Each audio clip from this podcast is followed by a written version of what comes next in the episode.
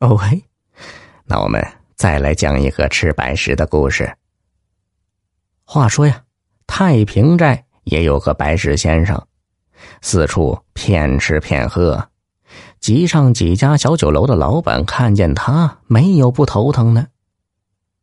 白石先生摸透了这些店家的心理，每到一个酒店，不要多少好酒好菜，只要有二两酒、一盘小菜就够了。老板们怕他搅了生意，也拿他没办法。这一天呢，几个店老板联合起来告到县衙。县官大老爷早就听说白石先生是个难缠的主，想不出好办法。县衙的师爷在一旁听了，给出了个主意。老板迟疑的说：“这、这、这可是人命关天呐！”师爷说：“嗨，不妨，有事我顶着。”原来呀，师爷出了一个整死白石先生，县衙又不追究的点子。他让酒楼老板回去后，选一个楼上的单间久坐，把椅子下面的楼板锯薄，只留下一点顶住椅子的重量，然后再用灰尘。盖住锯痕，摆好酒菜，请白石先生。楼板受重一断，摔死他。这一天呢，酒楼老板安排妥当，请来几位集上名流陪白石先生吃酒。鸡鱼肉蛋烧了一大桌子，还特意安排了两瓶好酒。白石先生在特定的位子上坐下，觉得很纳闷啊。不知老板是何用意，嘿！但一见到好吃好喝的，还不管三七二十一，先吃了再说吧。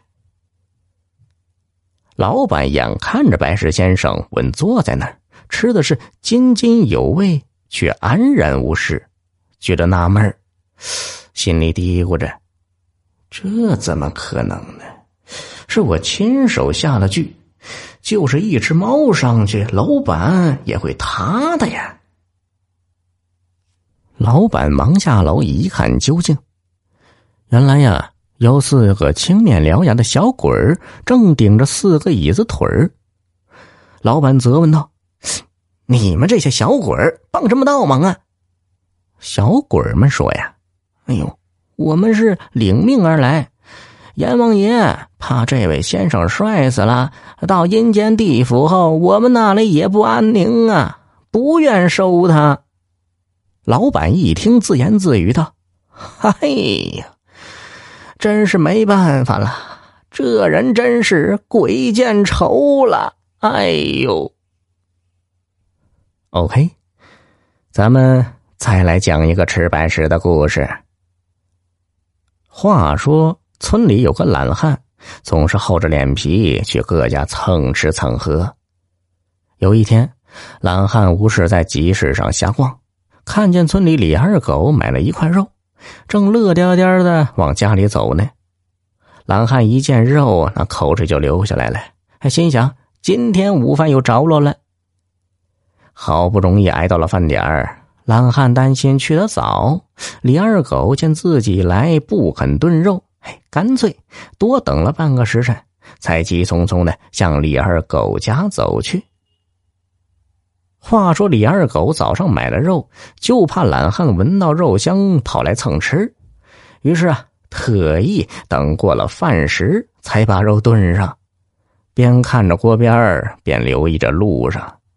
眼看着肉熟了，懒汉从远处走来，显然是从他们家来的。李二狗急忙把炖好的肉藏了起来。等懒汉一进屋，他就开始哭，嘿。懒汉惊讶的问：“二狗哥，你个大老爷们哭个啥嘞？”嘴上虽这么说呀，但是眼睛还是向厨房瞄去。